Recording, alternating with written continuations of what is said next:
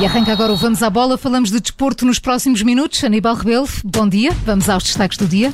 Bom dia, Maria João. Vamos falar da lesão de Seferovic no Benfica e por isso não vai poder dar o contributo hoje no jogo com Boa Vista. Já no Futebol do Porto damos destaque aos miminhos de Sérgio Conceição a Fábio Vieira, um dos melhores jogadores em campo na goleada ao Moreirense. E olhamos também para a vitória do Sporting no Estoril e para as medalhas conquistadas por Portugal no Campeonato do Mundo de Canoagem.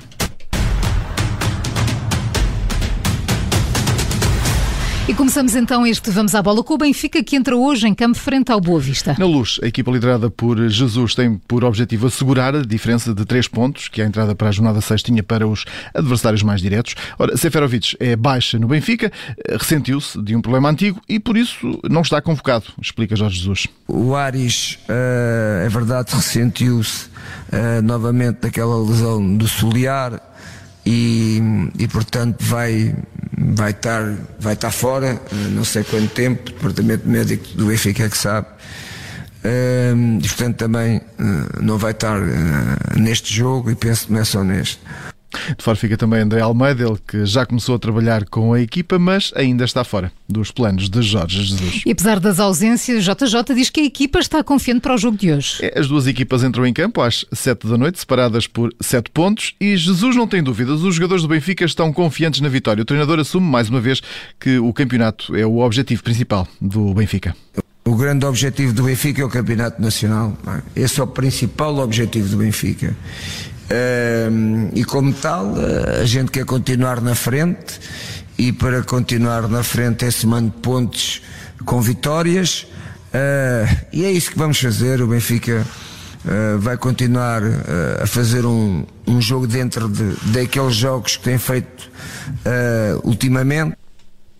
Ainda assim, Jorge Jesus, na divisão ao jogo de hoje, assume que o Boa Vista não vai ser um adversário fácil. Lembra que já na época passada a equipa do Bessa travou em casa a caminhada vitoriosa dos encarnados ao vencer por 3-0. E fora das quatro linhas, um dos temas que está na ordem do dia no Benfica são as eleições de outubro e Jesus também falou sobre isso, Aníbal. Questionado sobre se Rui Costa teria ou não o apoio de Jorge Jesus para a presidência do Benfica, ora, o treinador não teve dúvidas na resposta ao dizer que o atual presidente do Benfica conta sempre com o apoio dele. Eu sou uh, treinador do Benfica, independentemente de quem seja o presidente. Está-me a falar se eu vou apoiar o Rui Costa. Uh, Rui Costa uh, comigo já trabalha, este é o oitavo ano. Uh, não precisa de eleições para apoiar o Rui Costa. O Rui Costa sabe que eu apoio sempre. A minha ligação com ele e com toda a estrutura do futebol, com quem eu trabalho todos os dias, é nesse sentido. Portanto, uh, não vou pôr cenários, nem sei o que é que vai acontecer. O que eu sei é que o Rui Costa neste momento é o meu presidente, é o presidente e é a estrutura do Benfica que está a definir as decisões, deste caso do Benfica. É isso que eu tenho que fazer como treinador. As eleições no Benfica que estão agendadas para outubro. Rui Costa ainda não assumiu oficialmente a candidatura. Para já, o único candidato é mesmo Francisco Benítez. Olhamos agora para os jogos da noite passada, onde o Sporting venceu o Estoril Praia por 1-0. Após três jogos, é o regresso às vitórias da equipa de Rubén Amorim. Foi a primeira derrota do Estoril no campeonato, depois de cinco jogos. O único gol dos Leões foi marcado já aos 67 minutos, por penalti. O golo de Pedro Porro deu os três pontos ao Sporting. Uma vitória justa, diz Rubén Amorim. Uma vitória num terreno difícil, depois de um momento difícil, um, a forma como, como, como entramos, um, não me lembro de ocasiões do, do Estoril, uh, uma equipa que joga bem. Um, aprendemos muito com o jogo de Famalicão e quero dar os parabéns aos jogadores por isso. A forma como tivemos mais bola, demorámos mais tempo, por vezes, às vezes parece que estamos a rodar demasiado a bola, mas acho que foi isso que, que fez que controlássemos as transições do, do Estoril. Podíamos ter feito gol na primeira parte, podíamos ter feito alguns na segunda. Um, acabámos por fazer, acho que a vitória é inteiramente justa e depois a forma como eles acabaram o jogo um, muito, muito fortes defensivamente, sem dar qualquer ocasião ao Estoril, um, acaba por ser uma vitória justa.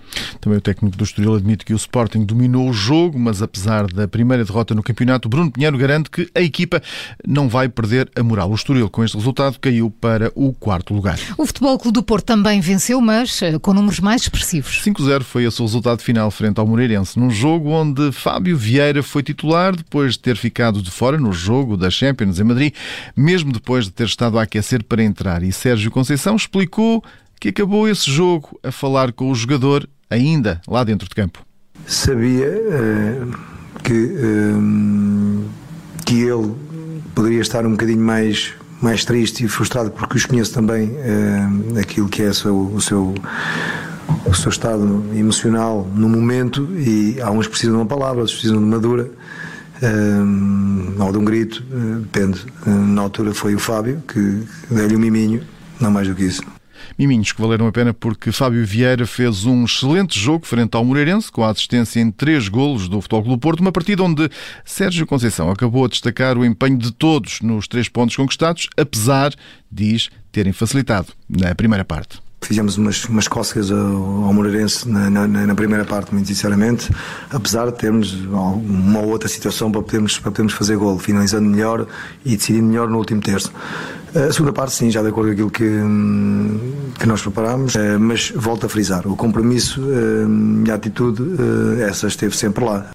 Com esta vitória, o Futebol Clube Porto está nesta altura no terceiro lugar, tem 14 pontos, os mesmos do Sporting, que está na segunda posição, num campeonato que é liderado pelo Benfica. E fim de semana de ouro na canoagem, os canoístas portugueses conquistaram cinco medalhas nos Mundiais da modalidade. Destaque para Fernando Pimenta, campeão do mundo em capa 1 mil metros e vice-campeão em capa 1 5 mil. Resultados que fecham um ciclo competitivo desgastante, onde se inclui a medalha de bronze nos Jogos Olímpicos. Estou a pensar em, uh, neste momento, em descansar, em recuperar, uh, porque não foi um ano, não foram dois, não foram três, de muito desgaste e de muito, de muito trabalho.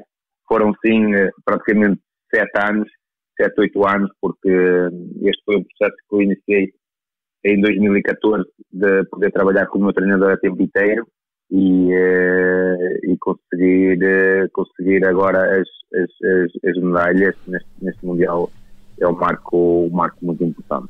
Fernando Pimenta nestas declarações à Rádio Observador. Outro canoísta que esteve em destaque este domingo foi João Ribeiro, sagrou-se vice-campeão em K1 500 metros e nas declarações que deu ao Observador o canoísta afirma que a prata sabe quase a ouro e que o esforço nesta reta final da época acabou mesmo por valer a pena.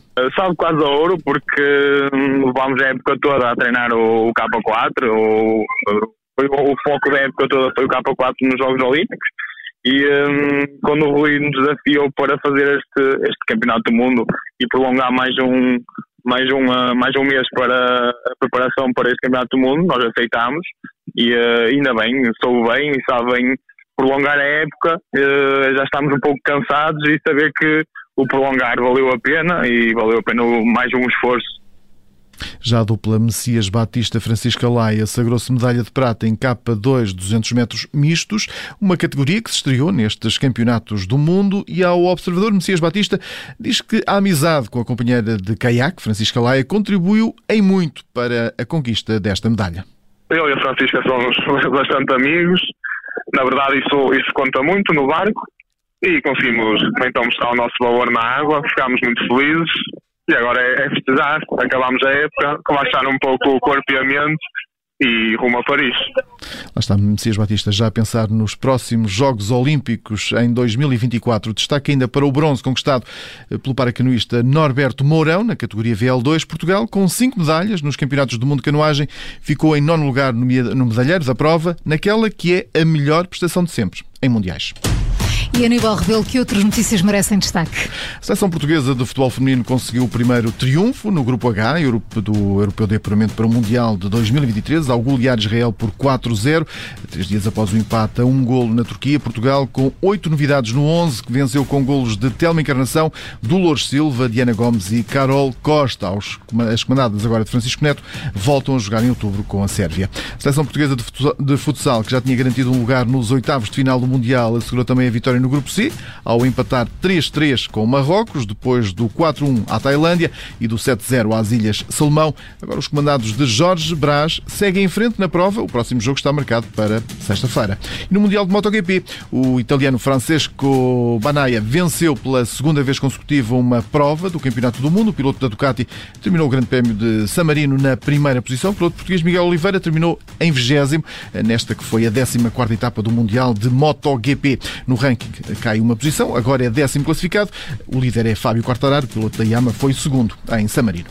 O jornalista Aníbal Rebelo com o Vamos à Bola da Rádio Observador. Amanhã há mais para ouvir, já sabe, é sempre depois da síntese das sete e meia. Até amanhã, Aníbal. Até amanhã.